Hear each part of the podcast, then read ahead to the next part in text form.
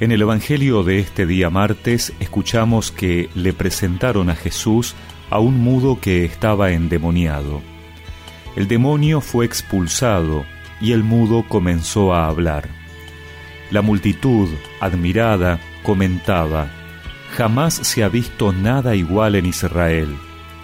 Pero los fariseos decían, Él expulsa a los demonios por obra del príncipe de los demonios.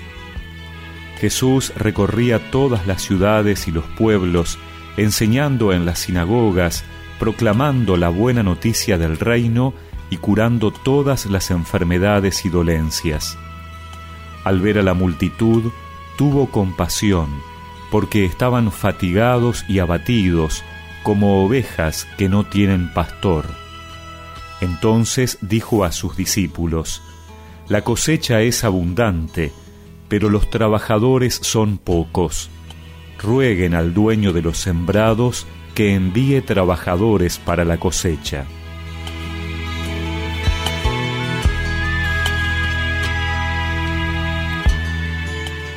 El Evangelio que acabamos de escuchar nos presenta las diversas reacciones de la gente ante lo que Jesús dice y hace. La multitud está admirada y van a Él para ser sanados. En cambio, los fariseos, aquellos que se creían superiores a los demás porque eran estrictos cumplidores de la ley, acusan a Jesús de hacer las obras con poder del demonio. Se alejan de Él. No pueden creer que Dios esté presente en medio de su pueblo, ayudando a aquellos que no son personas tan religiosas como ellos pecadores que por eso están enfermos y no merecen ser sanados.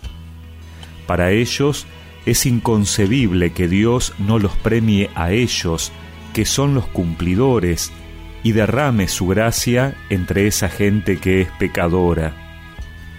Pero Jesús sigue adelante, y el Evangelio se encarga de aclarar la total dimensión de su tarea Jesús recorría todas las ciudades y los pueblos, enseñando en las sinagogas, proclamando la buena noticia del reino y curando todas las enfermedades y dolencias. Mucho tenemos para aprender de ello. En primer lugar, Jesús recorría todas las ciudades y pueblos, grandes y pequeños. No estaba seleccionando dónde ir de acuerdo a cálculos de conveniencia, sino que sabía que su presencia era necesaria para todos. No buscaba ir solo a lugares donde pudiera hacerse más conocido o conseguir mayor repercusión. Tenía clara conciencia de la universalidad de su misión. Y además, su tarea no se reducía a curar enfermedades, sino que el Evangelio primero dice que enseñaba y proclamaba la buena noticia la verdadera salud no es sólo la física, sino también la espiritual, pero no podemos desentendernos tampoco de las necesidades concretas de quien sufre una dolencia. Hoy Jesús nos invita también a ser trabajadores para su cosecha.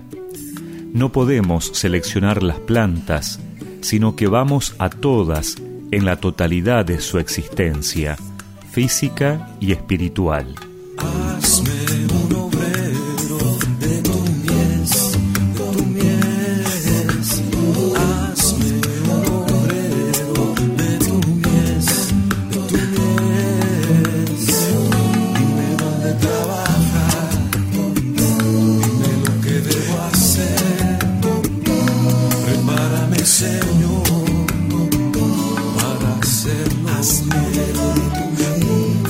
Y recemos juntos esta oración. Señor, envía más trabajadores a tu cosecha. Dame la disponibilidad para trabajar también por el reino. Amén. Y que la bendición de Dios Todopoderoso, del Padre, del Hijo y del Espíritu Santo los acompañe siempre.